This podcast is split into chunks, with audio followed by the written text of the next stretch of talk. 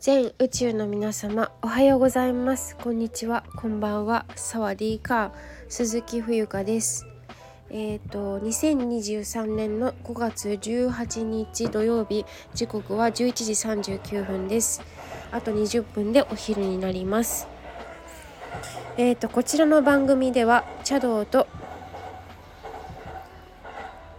茶道とクレイで世界とつながる暮らしのボイスログ「時々旅」をテーマに、えー、私、えー、お茶屋の娘の日々の葛藤と気づきを配信しております。はいえーと、メンバーシップではですね、まあ、あの公に言いにくいことだったりとか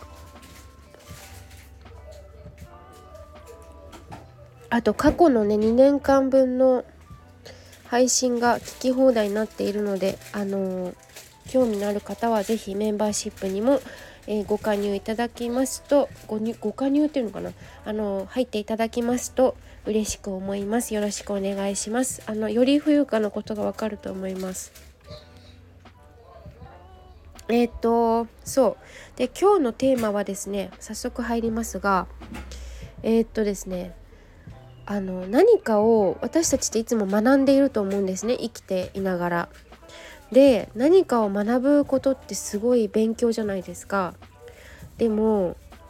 それ以上に学ぶことって教えることだと思うんですよ。何かを伝えるとか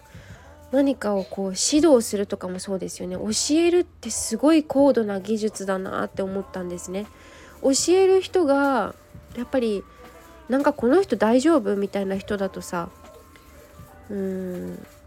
何て言うの？そのお弟子さんとかってやっぱりついてこないと思うし教えるってすごい高度だと思いました。っていうのも私実は新しいアルバイトを始めて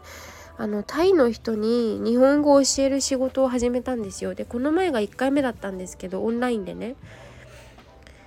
いやもう難しい。であのーと思いました。まあ、初めましてだったし前情報っていうのはね事前に頂いてるんですよ。どういう、えー、年齢とか家族構成だったりどんなことを意図して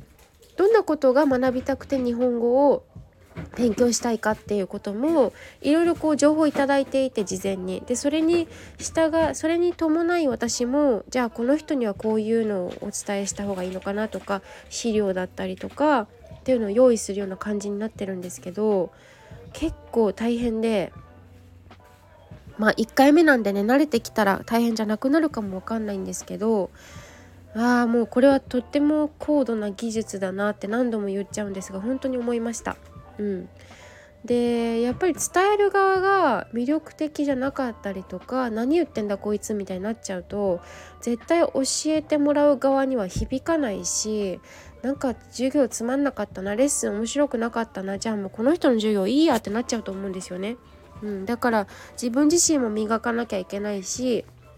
私もいろんなさ講座だったりとかいろんな人のえっ、ー、とオンラインの講義だったりとかあのあって参加してあの学ぶことっていっぱいあるんですけどそれ以上にどういう伝え方をするかとか教え方ですよねこれ超重要だなと思っても教え方って誰も教えてくれないと思うし自分でこう数こなして場数踏んでやっていくしかないなって思ったんですよ。で一つ例を挙げるのならば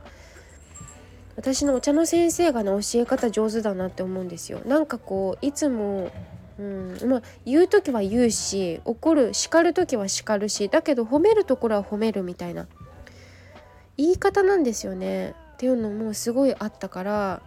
あの私も今すごくそれをこれから学ぶんだなって。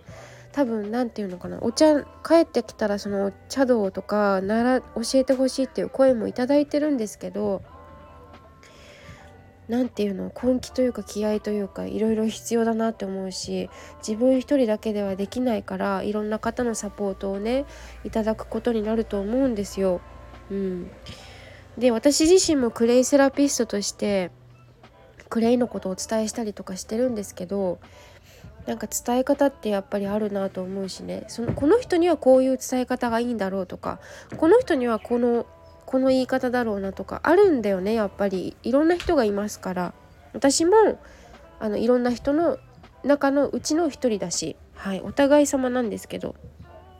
なんかそういうことを思いました。はい。だからあの一生懸命やるしかないんですが